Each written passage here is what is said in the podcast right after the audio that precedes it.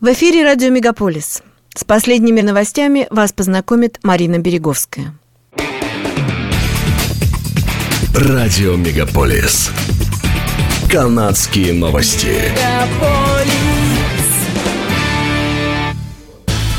Во вторник федеральное правительство опубликовало свой бюджет на 2023-2024 финансовый год – Оттава заложила больше инвестиций в чистую энергию и технологии, пытаясь сохранить конкурентоспособность в условиях перехода к более экологичной экономике.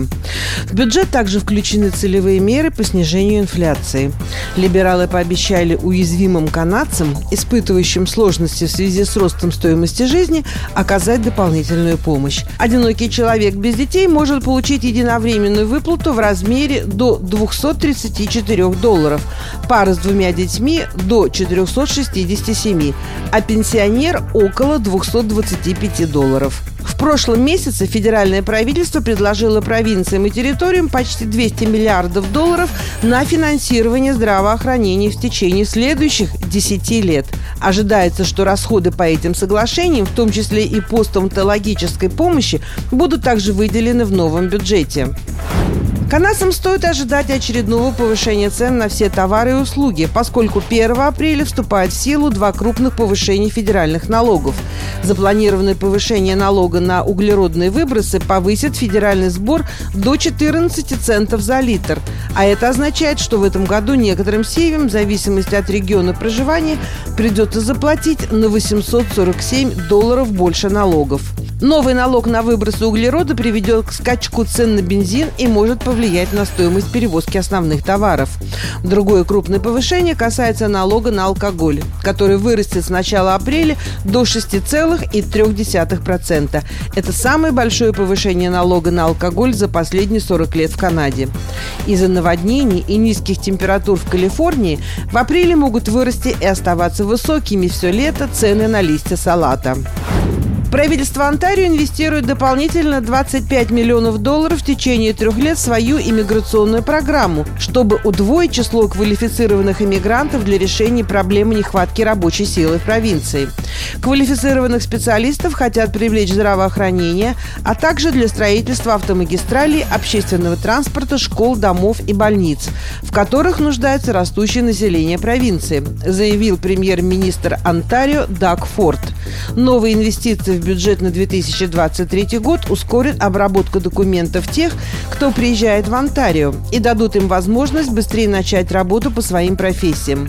Правительство обещает, что Онтарио станет первой провинцией Канады, которая устранит дискриминационные барьеры, мешающие профессионалам, получившим образование за границей, продолжать свою карьеру в секторах, в которых они обучались, таких как инженерное дело, юриспруденция, бухгалтерский учет и другие квалифицированные профессии. В марте состоялось возвращение в розничную торговлю компании «Зеллерс». Ее магазины после многолетнего перерыва открылись по всей стране. Но спустя несколько дней эйфории по случаю возрождения популярного бренда сменилась чувством разочарования. Люди выстраивались в очереди в таких торговых центрах, как Эйрин Миллс Таун Центр и Скарборо Таун Центр, чтобы посетить универмаги, где самая низкая цена является законом. Lowest price is the law. Покупатели, похоже, приходили туда больше из любопытства и ностальгии, чем по причине реальной необходимости купить товары. Сейчас некоторые говорят, что известный слоган «Зеллерс» больше не применим к возрожденному бренду.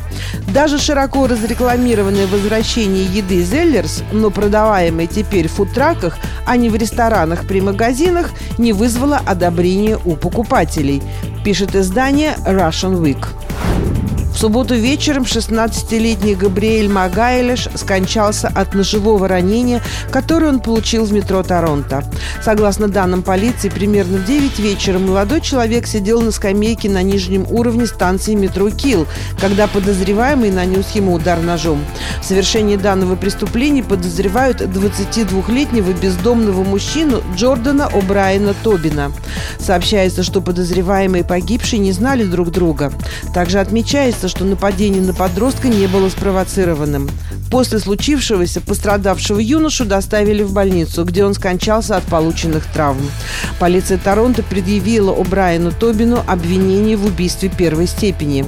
Участившиеся в последнее время случаи насилия в общественном транспорте Торонто беспокоит всех жителей столицы Онтарио. За последние несколько месяцев в общественном транспорте города произошло шесть насильственных происшествий, включая ножевые ранения и поджог.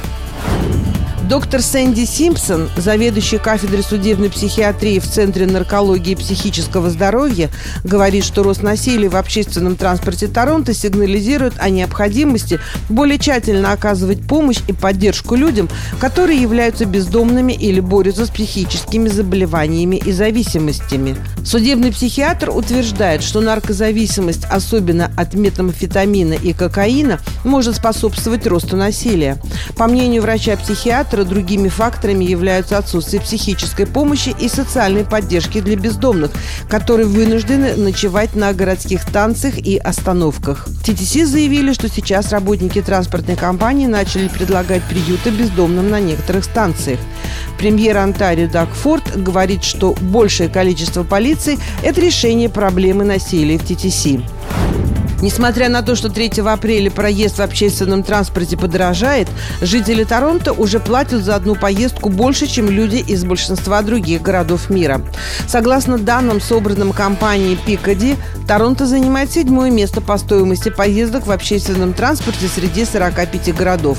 Жители Торонто тратят на поездки в общественном транспорте около 4% от своего ежемесячного дохода. На первом месте в данном рейтинге оказался Сан-Пауло в Бразилии. Бразилии. На втором месте Стамбул. Третье место досталось Лондону, где жители тратят 7,4% ежемесячного дохода на общественный транспорт.